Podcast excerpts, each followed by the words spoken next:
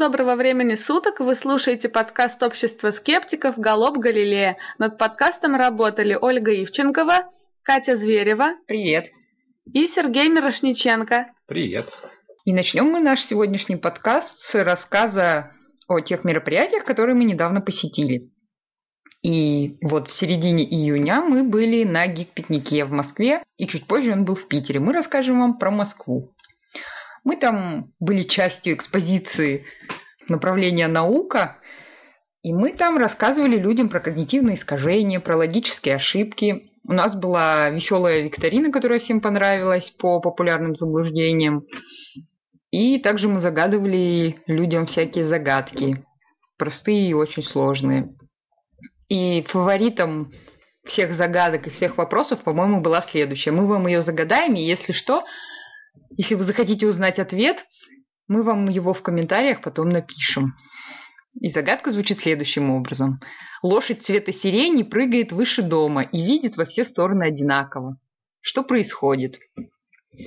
А пока вы будете ломать голову над этим вопросом, мы расскажем вам о чем? О других интересных вопросах, как вам кажется? Какие были самые заковыристые вопросы в нашей викторине? А, мне больше всего понравился следующий вопрос. Какое изобретение человечества первым преодолело звуковой барьер?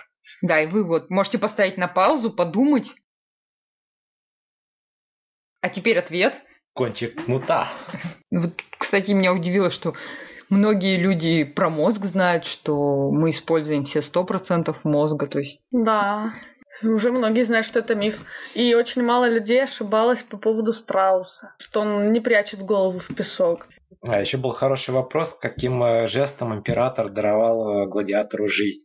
Вот, что, что только не показывали.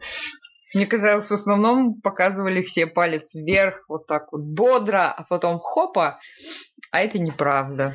Это пошло из-за неправильной интерпретации, неправильного перевода с латыни. Художник какой-то перевел, нарисовал картину, и вот все вслед за ним начали считать, что палец вверх – это дарование жизни, а на самом деле палец вверх – это меч, который достали из ножен, и значит, надо человека убить. А вот палец спрятанный в руке, то есть сжатый кулак, это наоборот, меч в ножнах, то есть даровать жизнь. Еще меня немного опечалило э, то, что многие люди затруднялись ответить на вопрос, из-за чего происходит смена времен года. Хотя это, ну не знаю, у меня в школе это было еще в начальной школе. Я не знаю, мне кажется, на этом вообще не заостряют внимание в школе. Ну, по крайней мере, у меня на этом особо внимание не заостряли. Я даже видела несколько роликов на Ютубе, где объясняют неправильно. Мультипликационный ролик, и там О, пишут, что это из-за того, запущено. что планета далеко находится от Солнца печально. Короче, астрономию отменили в школах, и все.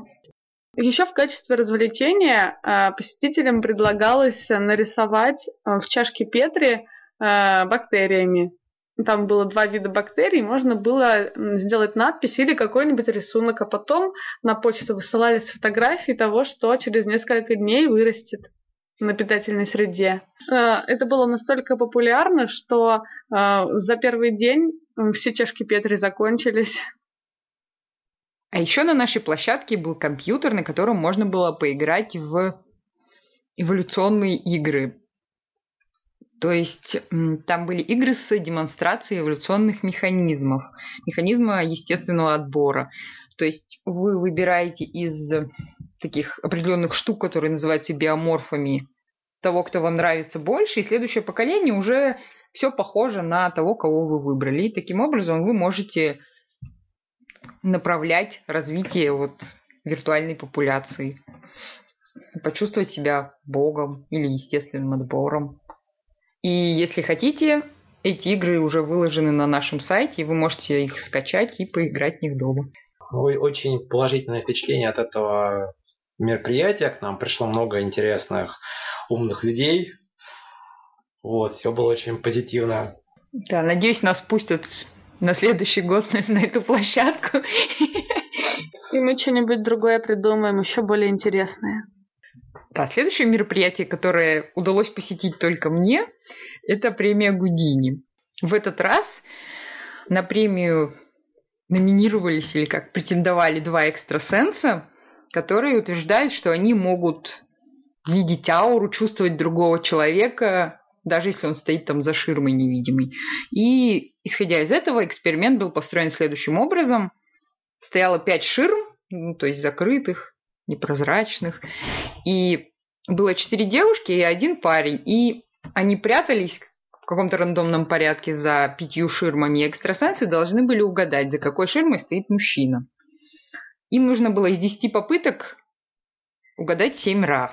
Вот, как я понимаю, там статистическая вероятность угадать, если у вас нет способностей никаких экстрасенсорных, очень-очень маленькая. И как показывали предыдущие эксперименты, то есть до этого ни в одном эксперименте экстрасенс не мог ни разу угадать правильный ответ. Вот. А в этот раз случилось чудо. И один из экстрасенсов, Алексей Рязанов, смог один раз из пяти угадать, за какой ширмой стоял молодой человек по имени Георгий. Вот. А Инна Мордарь не смогла угадать ни разу. И, в общем-то, оба эксперимента закончились досрочно. И вот мне что хочется отметить, что там очень такая была дружественная, доброжелательная атмосфера, даже по отношению к экстрасенсам, несмотря на то, что подавляющее большинство присутствующих были к ним настроены так, типа. То есть их даже не высмеивали прямо в лицо? Нет, с ними вежливо разговаривали, потом спрашивали, мы к ним подходили, спрашивали, как вы думаете, почему у вас не получилось, откуда вот, ну, взялась у вас ваша способность, почему вы решили, что вообще она у вас есть. То есть была такая милая беседа. Нет, на самом деле там и экстрасенсы весьма приятные люди, то есть они не начали лезть в бутылку, говорить, что вот тут кругом гады и сволочи, там, там Алексей сослался на то, что он болел, и поэтому как бы у него не получилось. Инна сказала, что она просто переволновалась. И при этом они сказали, что вот организаторы молодцы, все очень классно, нам все понравилось, то есть такой сплошной позитив.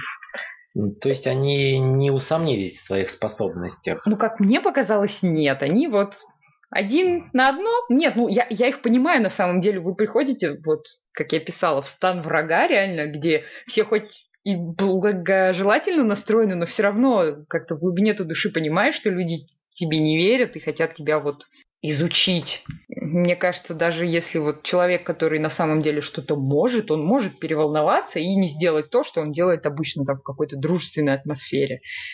А, ну по протоколу же там в начале они в таких не, не слепым методом. Да. Ну, как бы да. А... Да, вот как раз чтобы исключить тот факт, что они вот переволновались, и вдруг вот именно вот в этой комнате у них экстрасенсорные способности вдруг исчезли.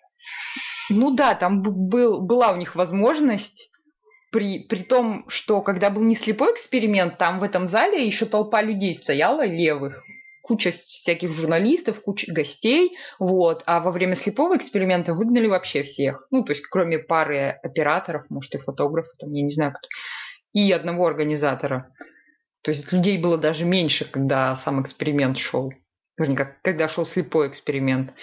Но я к тому, что вот это вот волнение, это просто, оно, как мне кажется, их очень сильно убеждает в том, что, ну, то есть это объясняет, почему они ни разу не усомнились в своих способностях.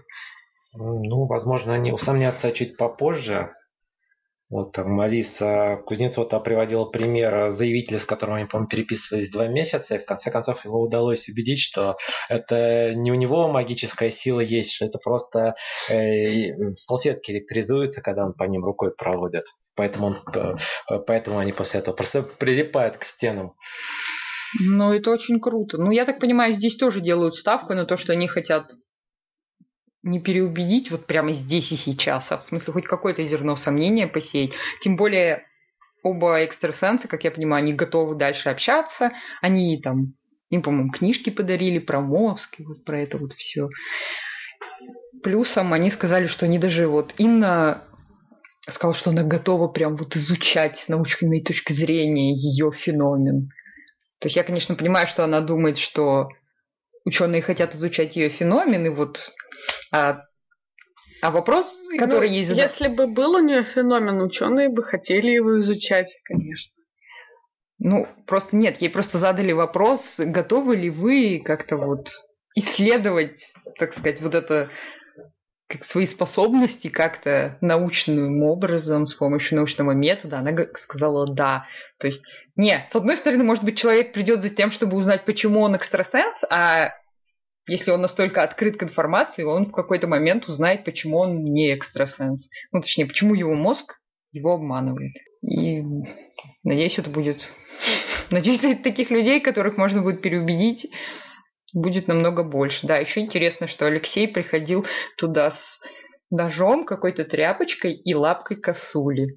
И сжег ароматические травки. И даже несмотря на все это, над ним никто не смеялся, ему никто ничего не сказал плохого.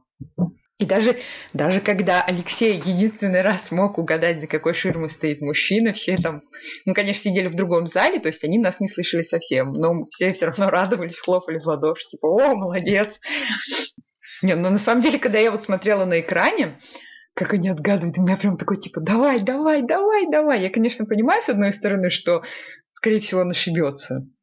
Но все равно вот какой-то такой, типа, давай, Прикиньте, чувак, как... давай. Да-да-да. Прикиньте, как было бы круто, если бы в итоге нашлись у кого-нибудь экстрасенсорные способности. Это же был бы прорыв. Ну, вообще, да, ну, а почему бы и нет? Ведь скептики не хотят всех разоблачить, а не может. Ну, в смысле, я бы не расстроилась, если бы оказалось, что экстрасенсы все-таки существуют. Это же прикольно. Такое поле для исследований и для деятельности. Вообще, с эволюционной точки зрения, экстрасенсорные способности должны давать очень большое преимущество организму.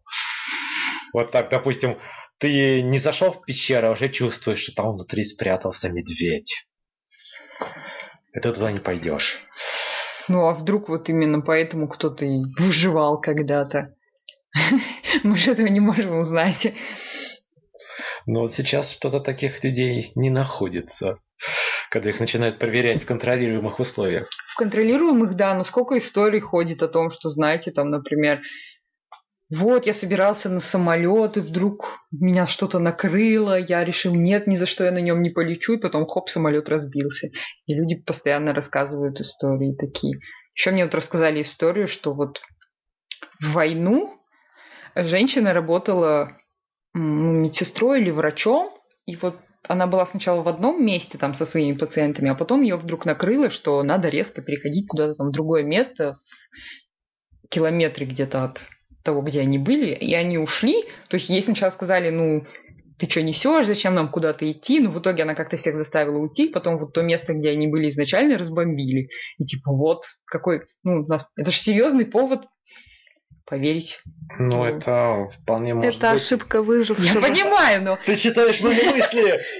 Нет, нам-то со стороны это ошибка выжившего, а человеку, вот, который вот все это лично пережил, очень сложно это понять и и чтобы, ну как сказать, чтобы понять, что это была ошибка выжившего, надо знать про ошибку выжившего. Как раз про них мы рассказывали на гик-пикнике. И только экспериментом мероприятие не закончилось. Там еще была приглашена женщина, которая, по ее заверениям, верит в научность диагностики ауры. И она принесла нам специальный аппарат – ну, на который кладешь руку, и он тебе там что-то считывает, считывает, считывает, и потом на экране показывает твою красивую ауру. Вот. Там была огромная очередь, потому что была толпа желающих узнать, какая у них аура. И самое смешное, что когда вот была толпа за аурой, там рядом, вот буквально в двух метрах, э, была лекция от экспертов премии, которые рассказывали, почему аура это ну, вот эта вот эзотерическая аура, это ерунда.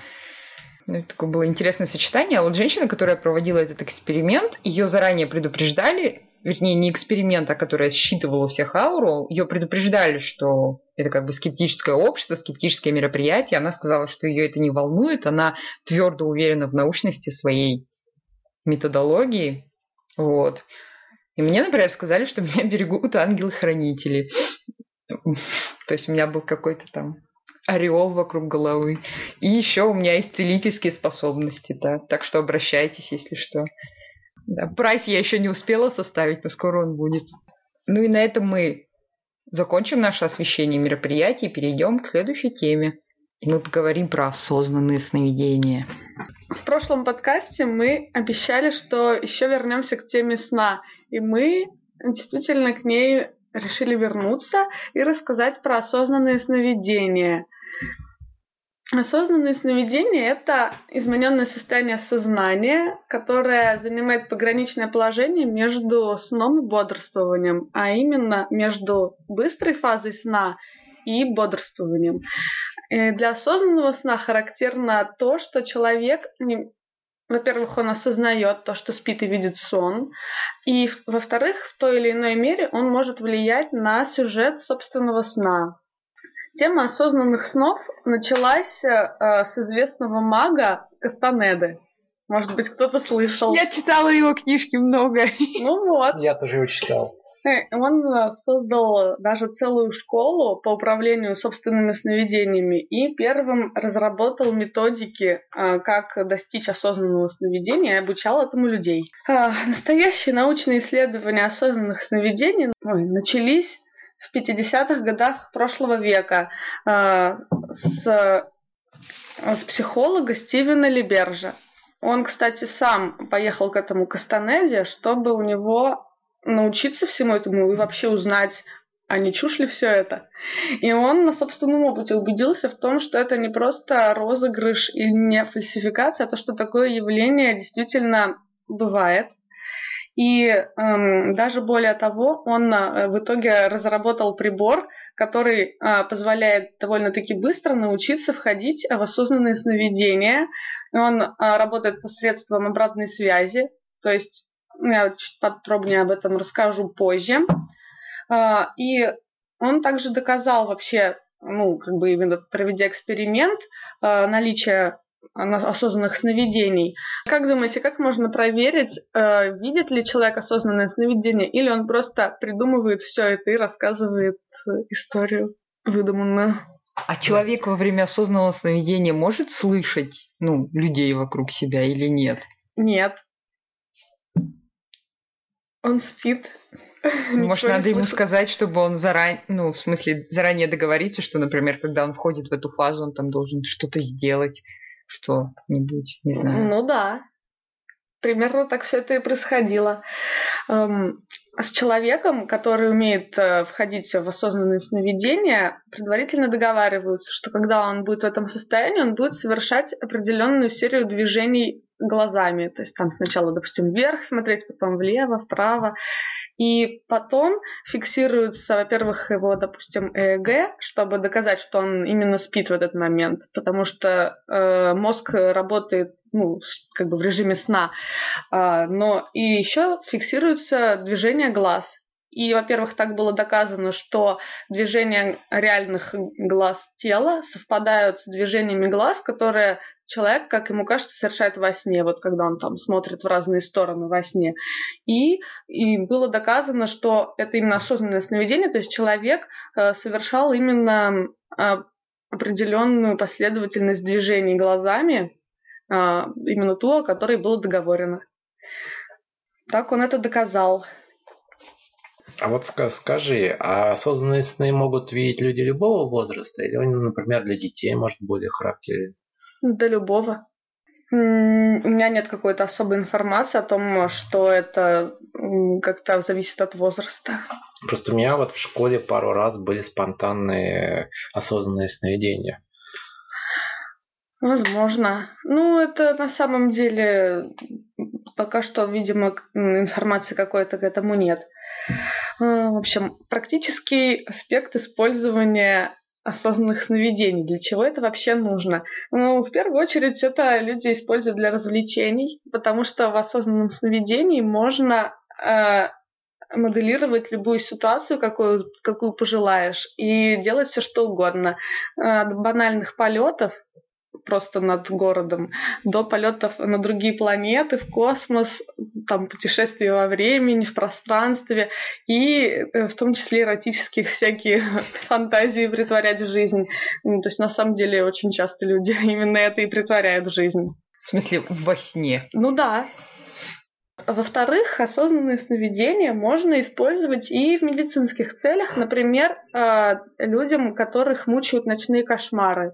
И, то есть это очень мешает спать, как-то и чтобы избавиться от этого, можно действительно научиться ну, так, таким образом управлять сновидениями, чтобы не видеть кошмаров.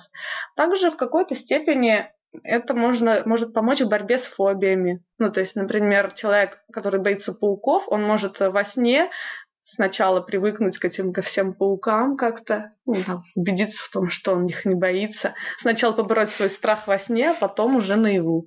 Ты так заходишь в осознанный сон и думаешь, сейчас я посижу рядом в комнате, рядом с маленьким паучком, а на тебя такая толпа огромных пауков, таких трехметровых. И у человека, наоборот, травма на всю жизнь.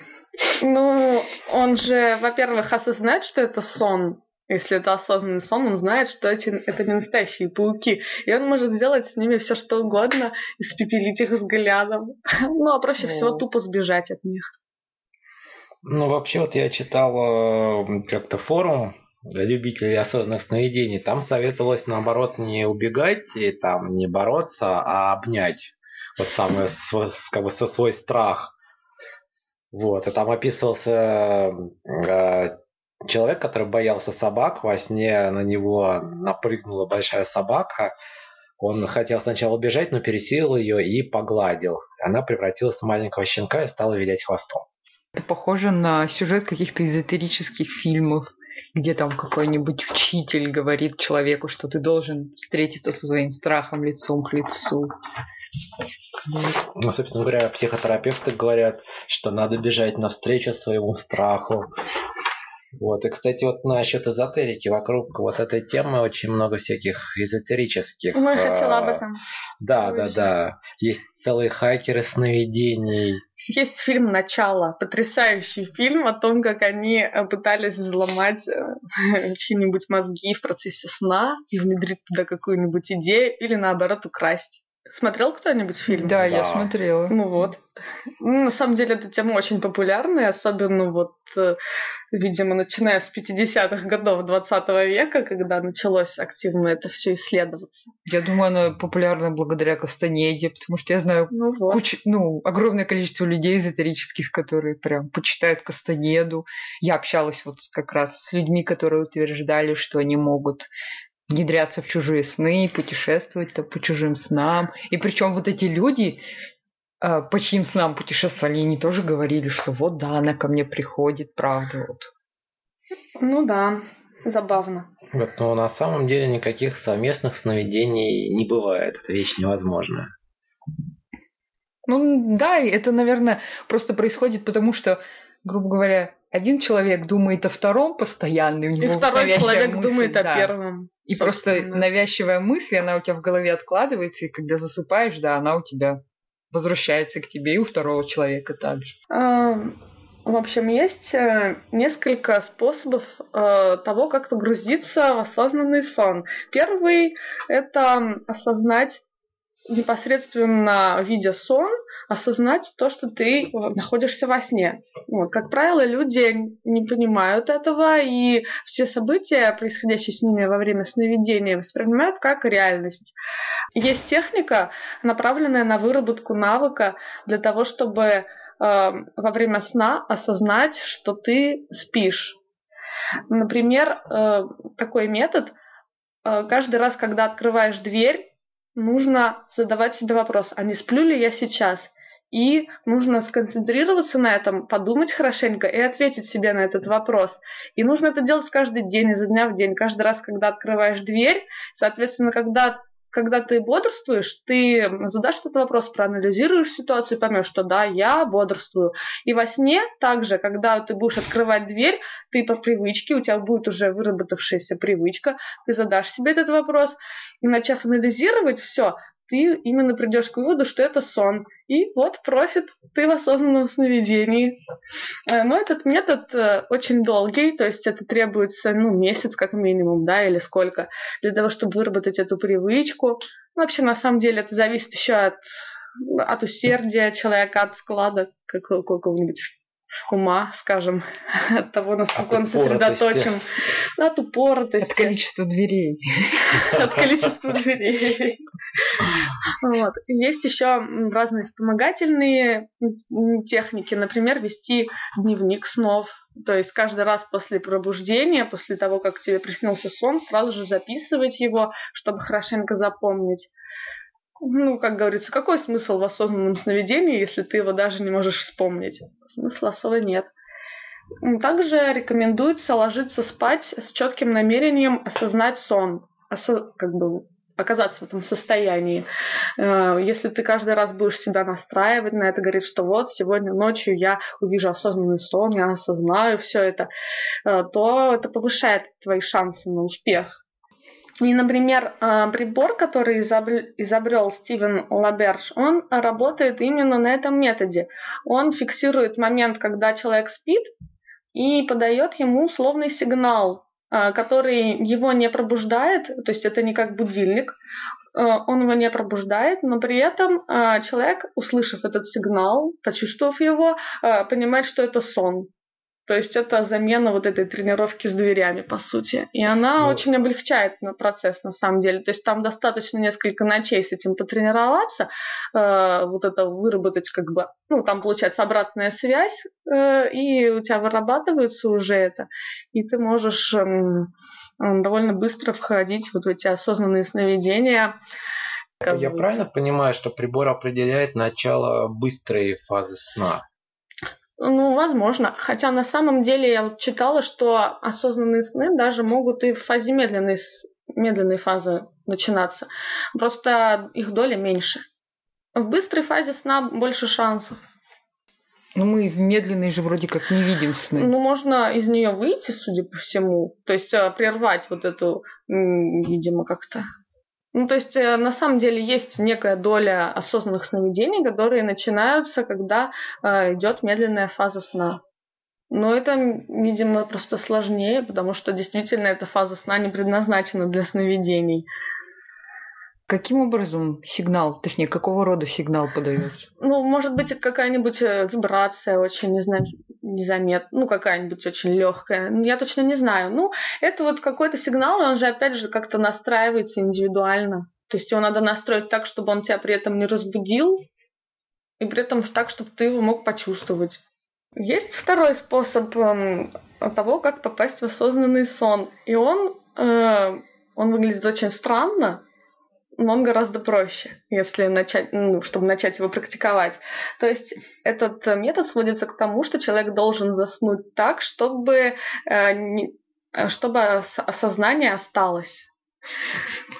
Э, то есть, по сути, мы должны запомнить тот момент, когда мы засыпаем например. И для этого существует несколько разных техник, как вот именно каким образом нужно заснуть, чтобы сознание при этом не отключилось. И это на самом деле очень интересная вещь. Эм, если все делать правильно, вот э, по инструкции, то можно даже с первого раза уже нечто такое ощутить. А так у меня лично со второго раза прям четко все вышло, я прям провалилась в осознанный сон, и у меня он прям длился нормально, и там всякие ништяки были. То есть на самом деле этот метод не требует месяца тренировки или покупки какого-то прибора. И по сути он ну, там есть несколько всяких шагов э, к тому, как это осуществить. И там э, такой очень важный момент, что применяется несколько техник. Когда вот ты лежишь с закрытыми глазами, расслаблен, и ты готовишься уснуть, как бы уже сонный такой, ты хочешь спать, и ты в этот момент должен начать, допустим, начинаешь представлять, что у тебя движется рука, при этом ты не движешь рукой, ты лежишь совершенно спокойно, но при этом ты представляешь движение руки, и в какой-то момент это надо как-то еще почувствовать так. Э, ты, в общем, чувствуешь, что у тебя рука движется, и при этом ты, ты ощущаешь, что с одной стороны у тебя рука движется, а с другой стороны нет. Это очень странное чувство, и, по сути, потом э, ты ощущаешь э, выход из тела фактически. То есть вслед за этой рукой ты ощущаешь, что и все твое тело сдвигается куда-то в сторону, а а с другой стороны твое тело остается лежать на кровати. И этот момент э, с выходом из тела, он, ну это, это реальное чувство, э, то есть оно на самом деле это очень странно пережить такое на своем опыте, но оно возникает, э, когда ты проваливаешься в осознанный сон. И также можно не только вот выход из тела, можно представлять образы, например, какую-нибудь картинку, и потом эту картинку ты сначала представляешь, а потом она оказывается настолько реальной, что ты ее как бы уже видишь глазами, хотя при этом у тебя закрыты глаза, и ты опять же как бы проваливаешься в эту картинку, и оп, ты во сне. Ну, это на самом деле нет, когда, когда про это рассказываешь, это звучит очень странно, и даже трудно в это поверить, но по ощущениям оно так и выходит.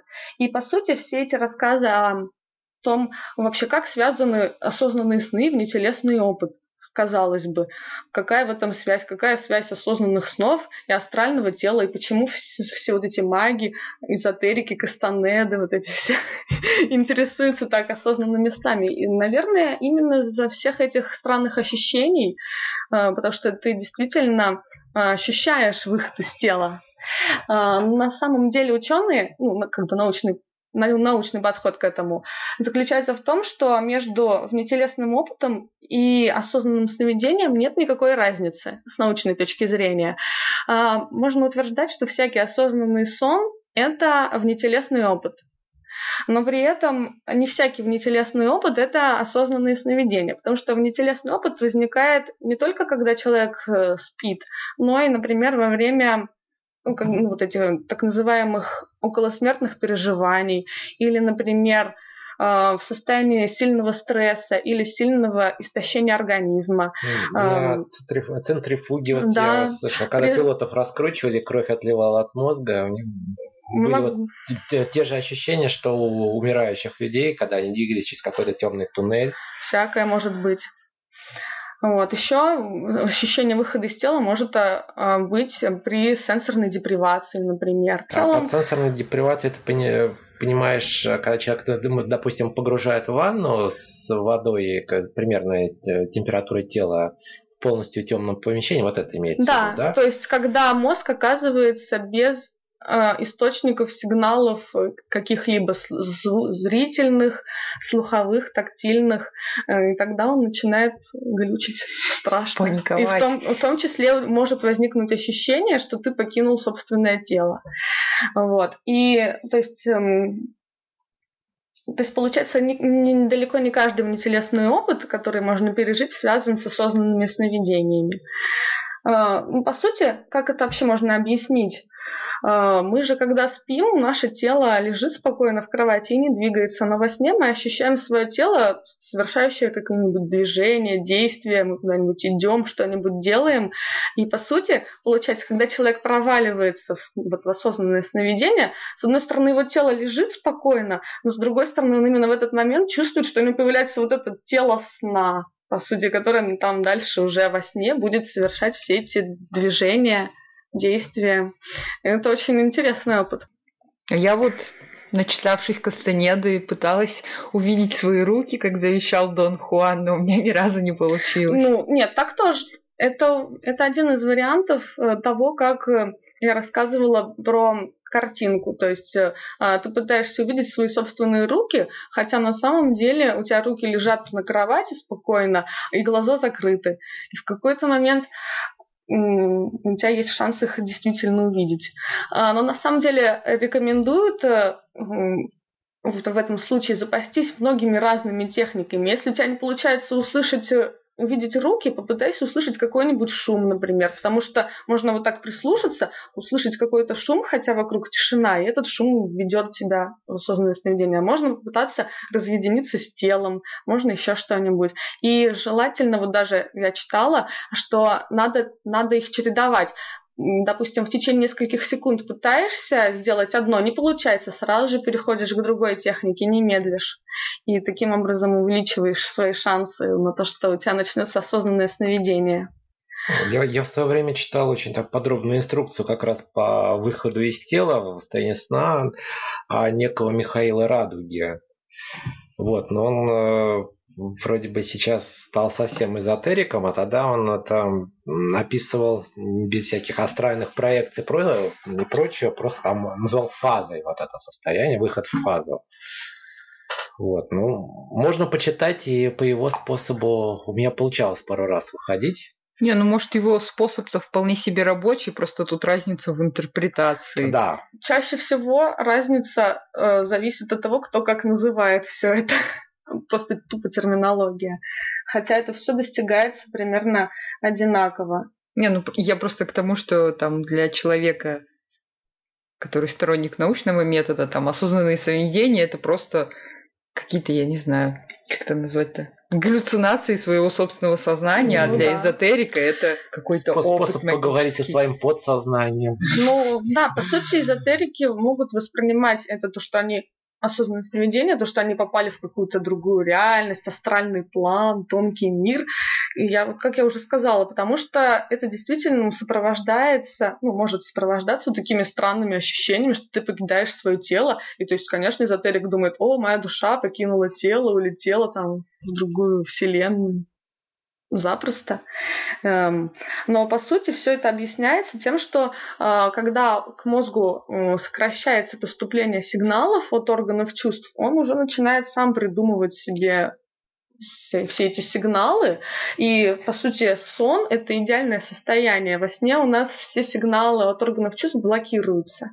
И поэтому эм, Поэтому, эм, получается, при засыпании во сне это такая идеальная среда для того, чтобы э, фантазировать на эту тему. Не, ну они, наверное, не блокируются, а очень сильно приглушаются. Ну, ну, иначе нас бы нельзя было разбудить. Ну да, очень сильно приглушаются, скажем так. В общем, у меня так сложилось впечатление, что ничего вредного в этом, по сути, нету. Ну, худшее, что может произойти, человек не выспится, потому что вот по многим методикам там надо спать, например, 6 часов, потом полчаса где-то походить, потом заснуть обратно, и вот я именно этой методикой, собственно, и пользовалась. Она у меня, я сказала, у нас первого раза у меня почти получилось, я потом запорола, у меня уже почти вышло все это, и я, видимо, то ли я испугалась, то ли что-то так, ну, короче, что-то не так пошло, но со второго раза у меня все четко вышло. Вот. Но с другой стороны, данных научных о том, что это как-то полезно, допустим, там позволяет, э, ну, как там, серьезно преодолеть, например, свои комплексы, тоже нету. Это просто такое вот прикольное состояние. Ну, для людей, которых мучают кошмары, это выход, потому что они могут э, э как-то научиться, если они выработают себе привычку вот это осознавать, э, что сон, ну, то есть осознавать что во время того, как они видят сон, это именно сон, то они так, таким образом могут все свои кошмары убрать. Тупо просто осознаешь, что это сон, и все, тебе, тебе уже не страшно. Потому что э, почему нас вообще так пугают кошмары? Мы эмоционально вовлечены в них. А стоит убрать эту эмоциональную увлеченность, этот страх, и все, по сути. То есть даже не страшно, если ты столкнешься с полчищем зомби кровожадных. Если ты осознаешь, что это сон, ты не испытываешь к ним никакого страха. Не, ну ладно, такого. тогда бы фильмы ужасов не были бы пугающими там. Ну, не знаю, по крайней мере, у меня так. Нет. Я могу посмотреть ужастик, а потом я три недели не смогу спать. Не, ну, хорошо, положим плохой пример. Получается, мы имеем два способа войти в, осознан, в осознанный сон, и есть еще несколько способов, как продлить это состояние, потому что оказывается, что осознанные сновидения длятся от нескольких секунд, от нескольких секунд всего лишь, до 15 минут. При этом 15 минут это получается предел. Дольше уже физиологически нельзя в этом состоянии находиться. А, ну, можно продлить это состояние, то есть с трех минут, например, до 15. И э, как это можно сделать? Это, например, концентрируясь на тактильных ощущениях. И, во-первых, когда человек находится в состоянии осознанного сна, он чувствует, что вот сейчас уже сон этот закончится. Он, он чувствует, что э, вот эта реальность, которую он видит, становится зыбкой, начинает расплываться, и он может, концентрируясь на своих ощущениях, на тактильных, на зрительных, он может начать все окружающее ощупывать, быстро осматривать, э, вот, и тем самым продлить это состояние то у Михаила Радуги был еще такой совет э, лизнуть пол в этом состоянии. Кстати, стоит еще добавить, что есть и третий способ э, добиться осознанных сновидений. Это применение неких психоактивных веществ. Я таких веществ не знаю. Они есть, но... Лучше бы, наверное, про такое не говорить. Ну да. Не, ну вот э, опять-таки обращаясь к моим воспоминаниям о форумах, э, о форуме, где вот обсуждалась эта тема, там люди пробовали применять э, средства типа пироцетама или глицина вот, mm-hmm. перед сном. Или там кто-то хотел, в общем, кто-то предложил такой способ долго не спать, ну, например, там двое суток, потом выпить какой-нибудь энергетик, вот, и получится, с одной стороны, ты как бы засыпаешь, а другой, с другой стороны, вот этот кофеин и там, что там содержится в этом энергетике, не дает провалиться в глубокий сон, и что вроде бы э, люди выходили вот mm. в таком состоянии в, в осознанность, ну, не знаю, мне этот э, способ как-то кажется не очень рациональным. Ну, гораздо... Ну, мне тоже не особо привлекает этот способ. Эм... Вот. Еще интересный момент, э, как проверить, э, сон это или не сон в итоге. Опять Допустим, же на руку посмотреть. Ну да. Допустим, ты попал в сон, но ты не уверен, спишь ли ты или нет. Да, можно задать себе, во-первых, вопрос, а не сплю ли я, и попытаться ответить на него. Например, попытаться вспомнить прошлые несколько минут, что происходило несколькими минутами ранее. Если это реальность, ты запросто вспомнишь, что было до этого. А если это сон, то, начав вспоминать, ты поймешь, что последовательность событий такая сумбурная. Вот это в фильме «Начало» да, да, да. обсуждалось. А, вот. А, во-вторых, а, можно попробовать зажать нос и рот руками. И если при этом ты продолжаешь дышать без каких-либо помех, то это, скорее всего, сон. Также можно попытаться прочитать какой-нибудь текст два раза подряд. И, допустим, открыть какую-нибудь страницу книги, ну, там, прочитать первое предложение, отвернуться от книги и опять вернуться к ней и прочитать то же самое предложение, это будут совершенно два разных текста, если это сон. И такое же работает с часами, например. Посмотрев два раза подряд на циферблат, видишь, что стрелки очень сильно сдвигаются. Вот. Ну и вообще выискивать всякие странности в окружающих предметах, в людях, часто обычные предметы э, искажены как-нибудь по-странному. Например, можно посмотреть в зеркало, и в зеркале изображение может быть, э, по сути, каким угодно.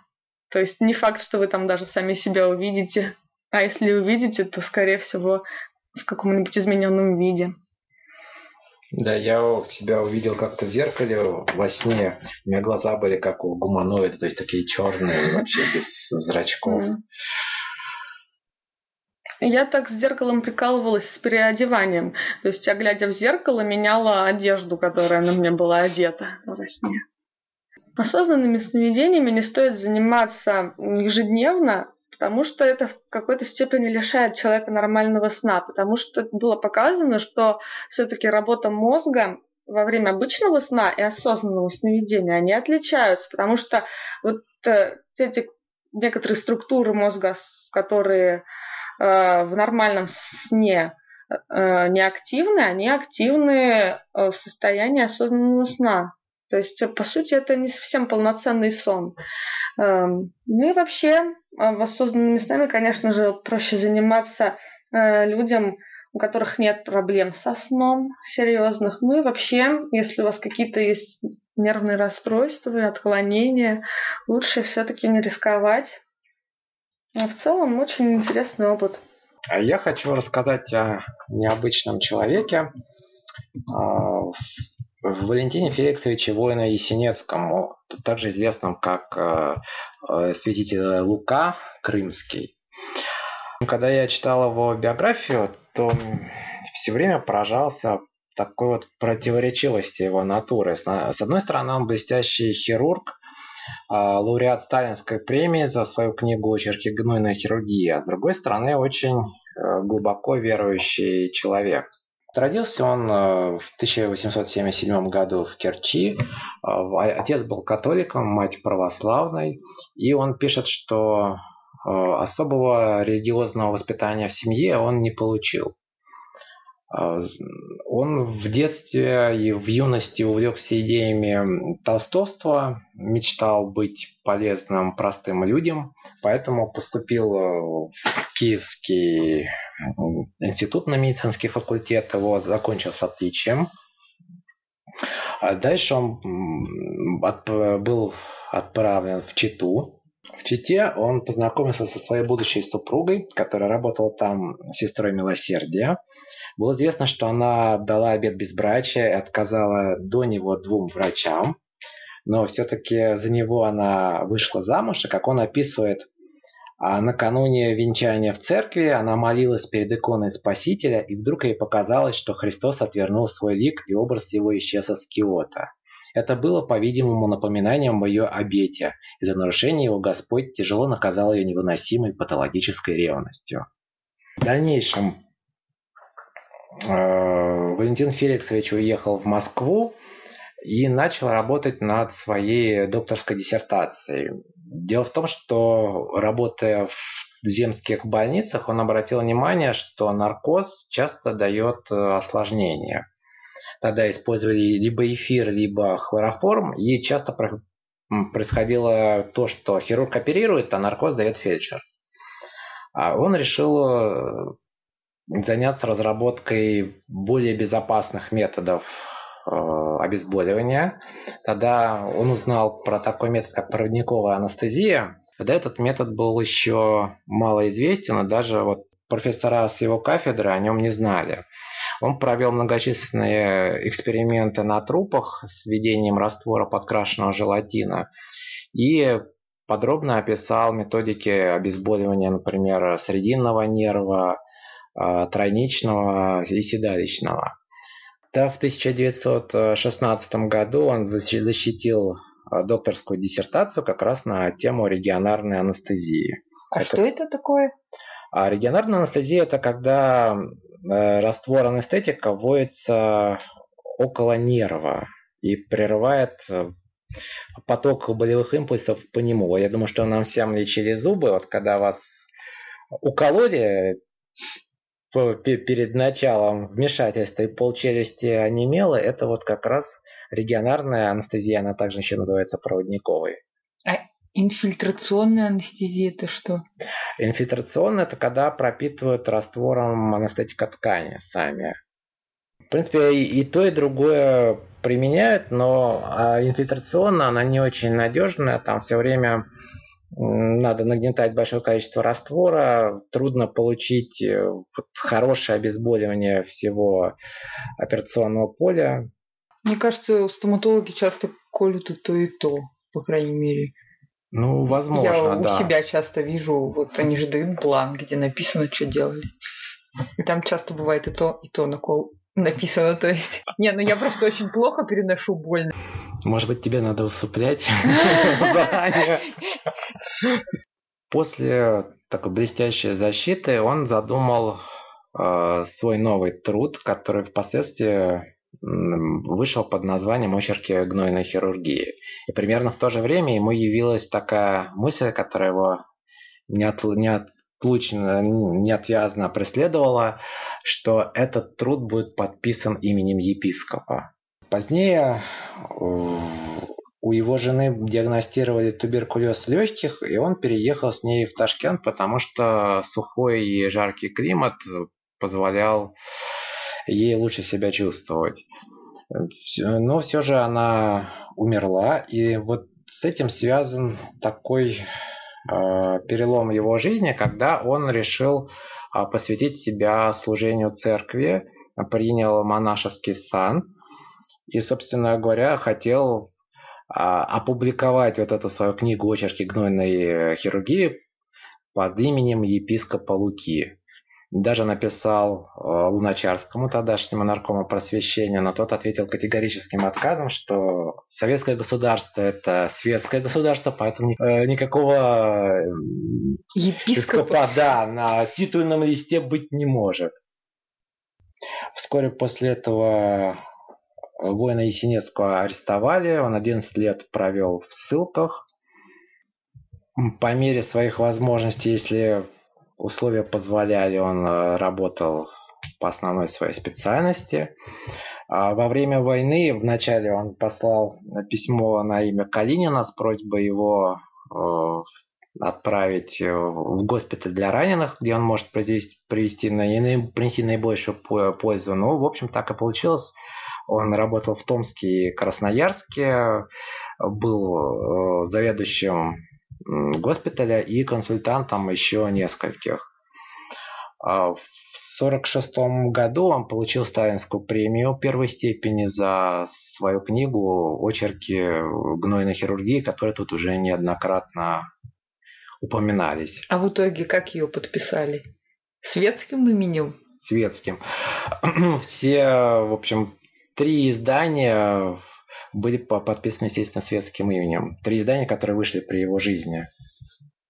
После войны его отправили в Крым, где он в большей степени стал э, уделять внимание своей пасторской деятельности. Постепенно, ну, уже в силу возраста и ухудшающегося зрения он отходит от э, лечебной деятельности.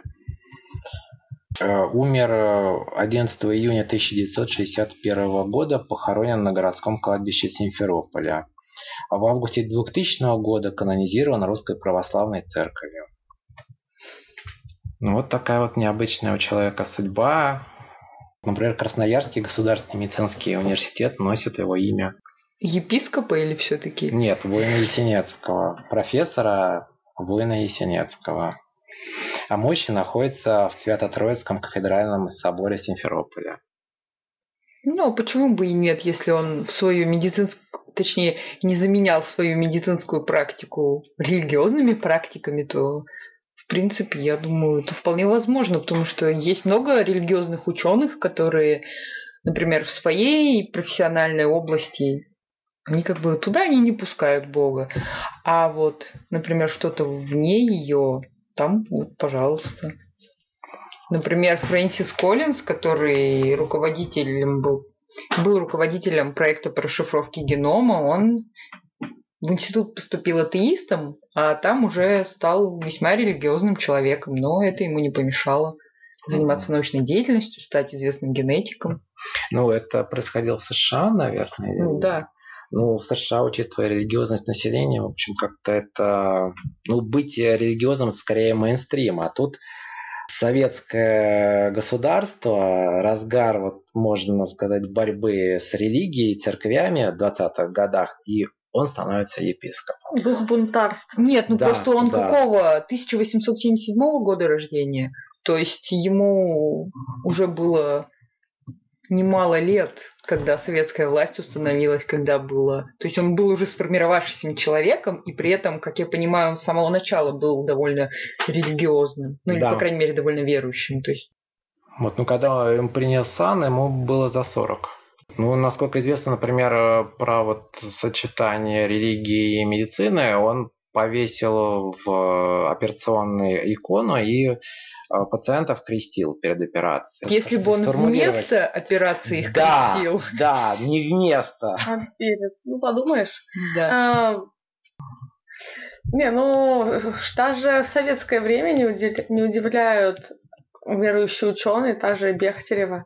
Вообще странное сочетание нейрофизиолог, при том верующие. Для меня это вообще непостижимо, как можно верить в душу, в бессмертие души, и при этом знать и понимать, как работает мозг. Для меня это вообще загадка. Я думаю, просто такие люди отличают физическое, ну, куда и мозг входит, собственно, от чего-то метафизического, трансцендентного. Им как бы кажется, что мы просто не способны там познать Бога и понять, что мозг отдельно, а Бог это что-то высшее, более такое глобальное, недоступное. Душа, а не Бог. Не, ну душа, душа это то, что нас связывает с недоступным Богом, а вот понять Бога до конца мы не можем, потому что это что-то вот за пределами наших возможностей. Да, но при том забавно, э, что если повредить соответствующую часть мозга, э, часть трансцендентного также будет повреждена. Такой контраргумент. И он почему-то для них не срабатывает. Не, ну почему? А почему? Мозг же довольно пластичен.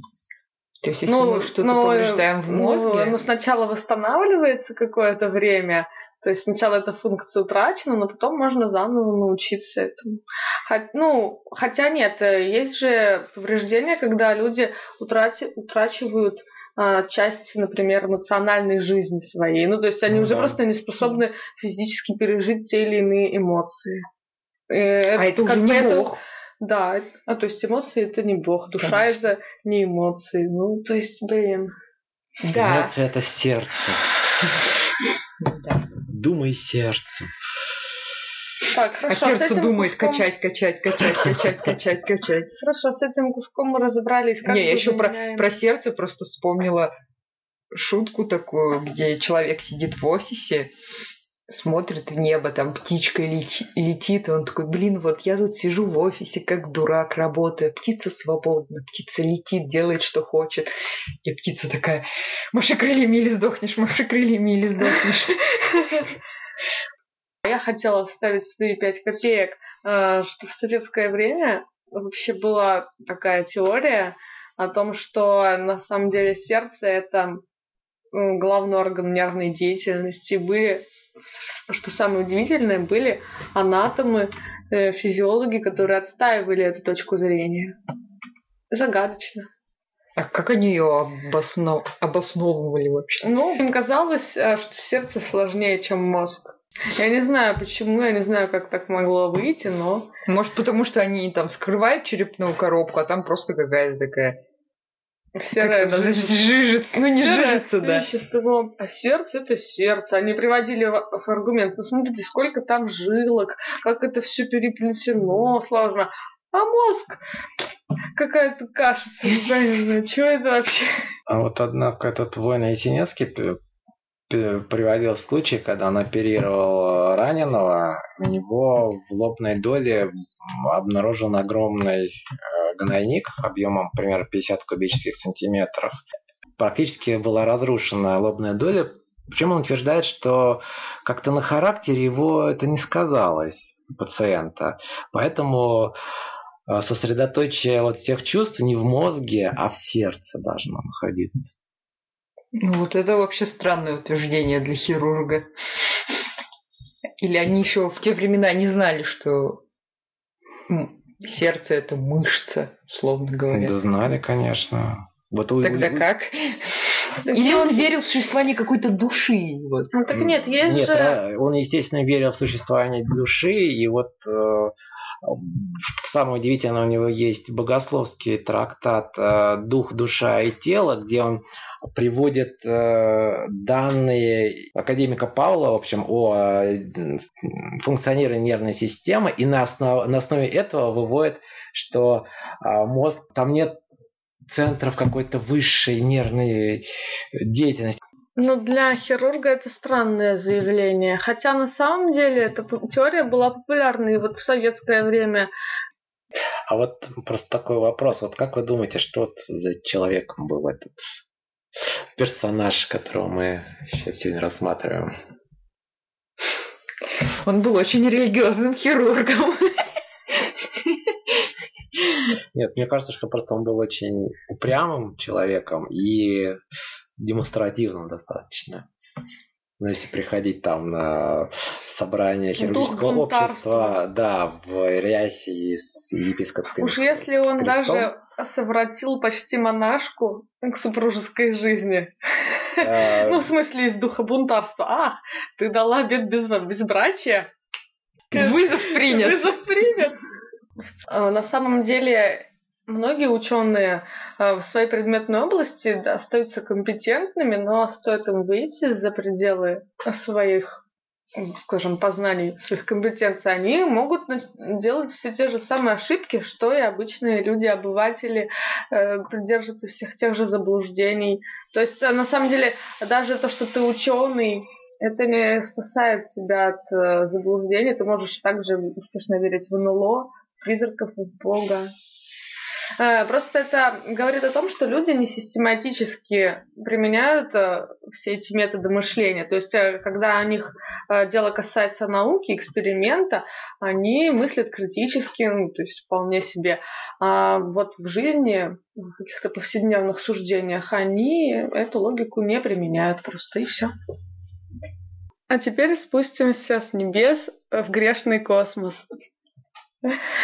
На днях миссия Юнона, которая была направлена к Юпитеру, э, как раз-таки вышла на орбиту после многих лет полета.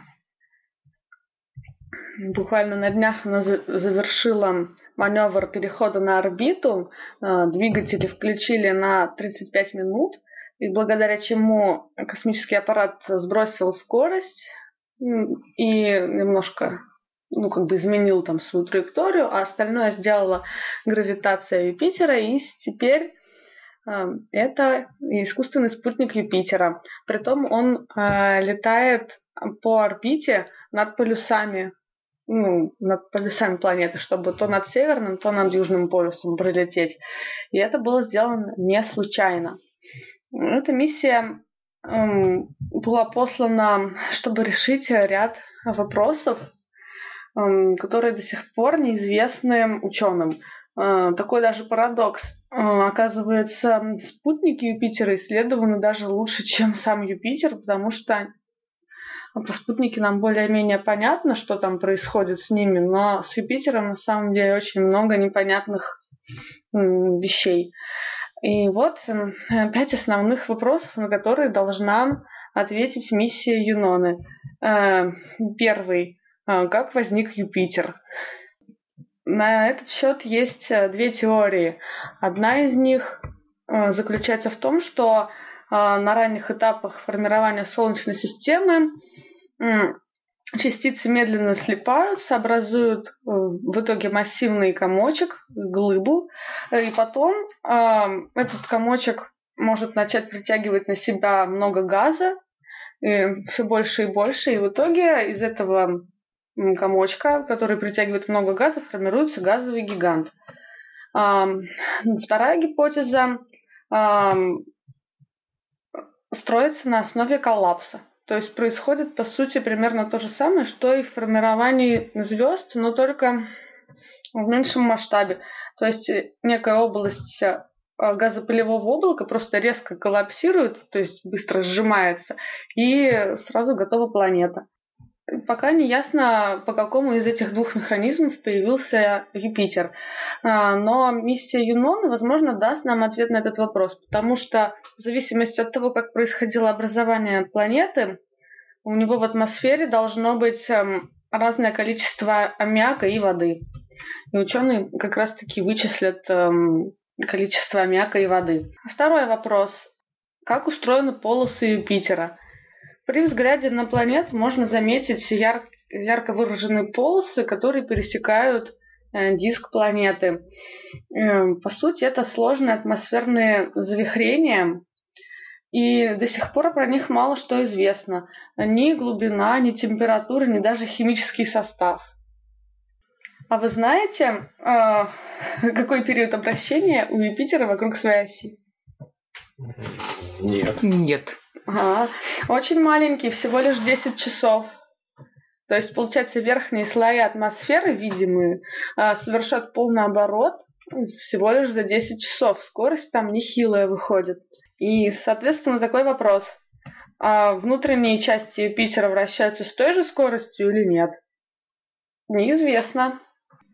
Благодаря тормозящему интернету мы выяснили, что Юпитер диаметр Юпитера в 11 раз больше, чем диаметр Земли. При этом масса Юпитера во сколько раз? 317 раз примерно больше.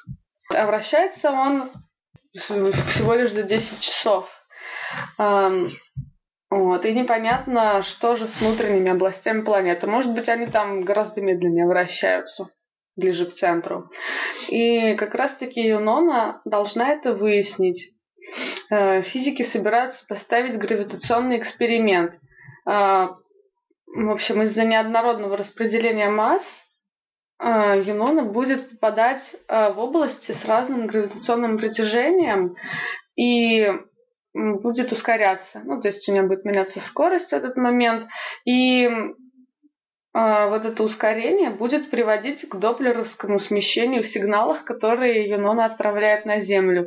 И именно на основе этого доплеровского смещения ученые на Земле будут вычислять, как там изменилась гравитация. Соответственно, они будут выяснять, эм, как там распределены массы, с какой там скоростью они вращаются и так далее. Довольно сложная процедура, насколько я понимаю. Э, следующий, третий вопрос, на который должна ответить Юнона.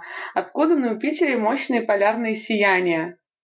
На полюсах Юпитера наблюдаются самые яркие полярные сияния во всей Солнечной системе. И а в диапазоне они простираются вплоть до рентгеновского излучения. Физики планируют выяснить э, именно состав солнечного ветра, который вызывает э, эти сияния, так как есть предположение, что немалый вклад эм, в поток заряженных частиц, которые ударяются там на верхний слой атмосферы, вносят э, также спутники Юпитера, например, Ио. Как известно, Ио – это на сегодняшний момент самое вулканически активное тело Солнечной системы, известное людям, и там постоянно извергаются вулканы со всякой там серой и еще чем-нибудь.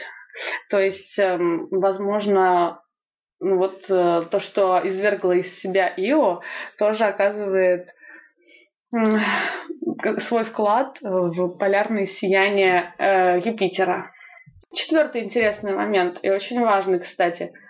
А, откуда у Юпитера магнитное поле? А, вообще магнитосфера Юпитера – это, оказывается, один из крупнейших объектов в Солнечной системе, если не самый крупный.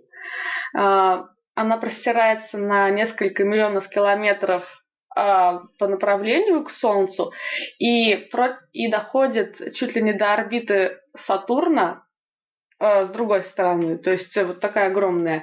Если бы мы, мы, если бы мы могли видеть магнитосферу Юпитеру, если бы она светилась видимым светом, а, то на нашем небосклоне она бы казалась а, в два раза больше, чем диск Луны по размеру.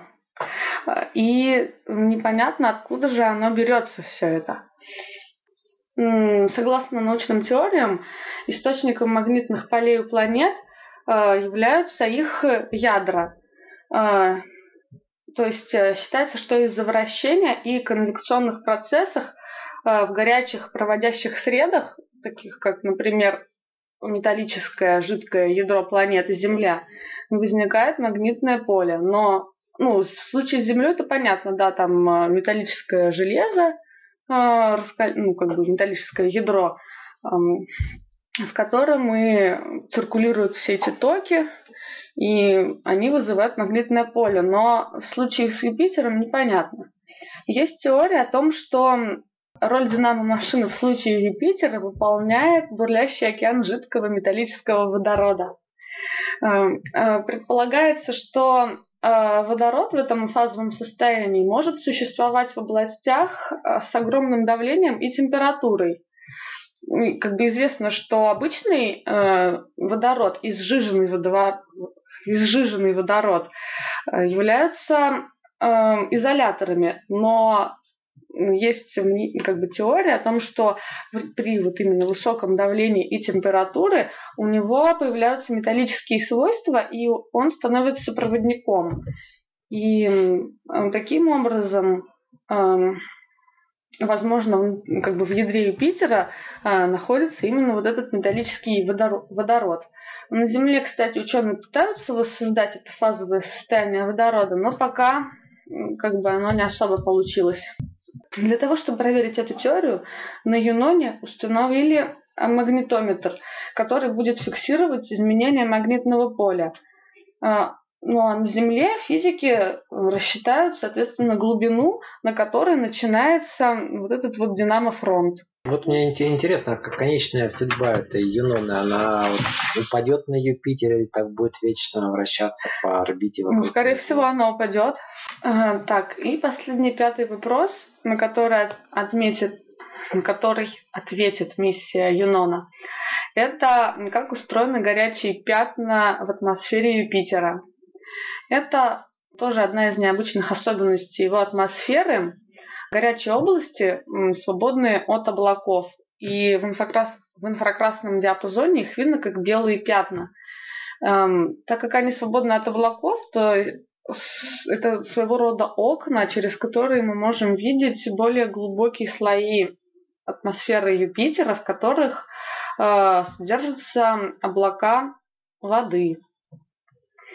И ученые собираются по этим окнам понять, э, как же движутся э, вот эти все водяные облака в глубоких слоях юпитерианской атмосферы. Ну и, конечно же, Юнона порадует нас фотографиями. Э, для этой цели установили фотокамеру-телескоп, и это тоже один из научных инструментов. Но ресурс этого прибора ограничен. Он она выдержит лишь 8 э, 14-дневных оборотов вокруг Юпитера, а дальше высокая радиация выведет ее из строя. В принципе, предполагают, что Юнона будет совершать свою миссию до 2018 года. Bad news, everyone! Наш подкаст подходит к концу. Ставьте лайк, подписывайтесь на наш канал, э, делайте репост – также мы есть эм, ВКонтакте, вступайте в нашу группу. Да, вообще пишите нам, если хотите подискутировать о чем-то.